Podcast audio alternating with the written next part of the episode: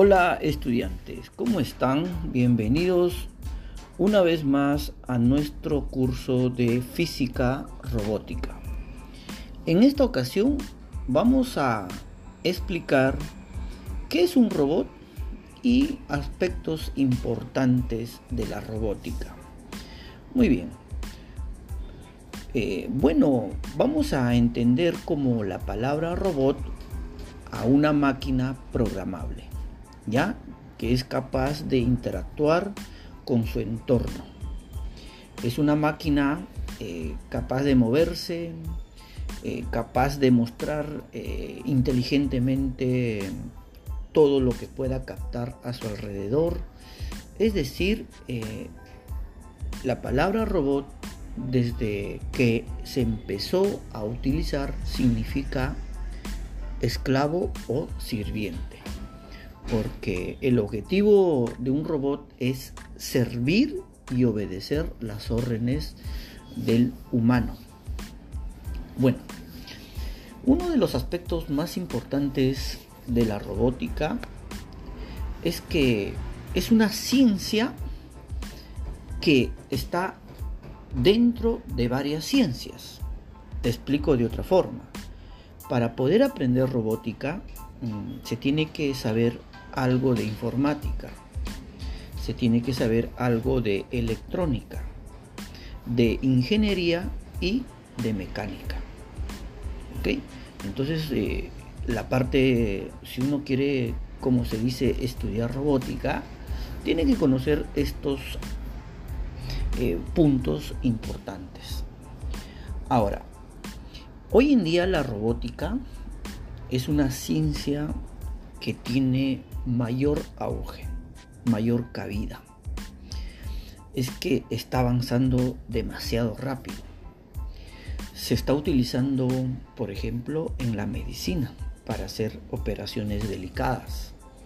Se utiliza en la industria de automóviles y una serie de, de industrias que utilizan la robótica.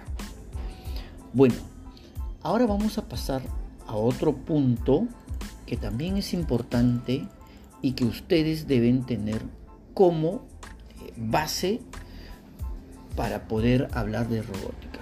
¿A qué se refiere? Las leyes de la robótica. Bueno, eh, estas leyes en el año 1942 un gran escritor llamado Isaac Asimov fue el primero que puso estas leyes de la robótica. La primera ley consiste en que un robot no puede dañar a un ser humano y tampoco va a permitir que un ser humano sufra daño. Esa es la primera ley de la robótica. La segunda ley es que un robot debe hacer o realizar las órdenes dadas por el ser humano, excepto si el ser humano da una orden para dañar a un ser humano. El robot no puede obedecer esa orden. ¿Correcto? Entonces se dice que el, robot va a obedecer órdenes, pero menos que vaya en conflicto o, que se contradiga con la primera ley. La tercera ley es que un robot debe proteger su propia existencia en la medida que esta protección no entre en conflicto con la primera y segunda. Es decir, si un robot ve el, en peligro a un ser humano, debe dar su vida o su existencia. Se debe destruir para proteger al ser humano. ¿Correcto? Si un robot eh, recibe una orden para dañar a un ser humano, entonces ese robot tiene que autodestruirse para no cumplir esa orden. Esas son las leyes de la robótica. Bueno, Estas leyes siempre se van a tener que utilizar porque el que quiere estudiar ingeniería mecatrónica eh, va con este principio que es fundamental. Ok estudiantes, entonces eh, ustedes ya saben entonces cuáles son las leyes de la robótica.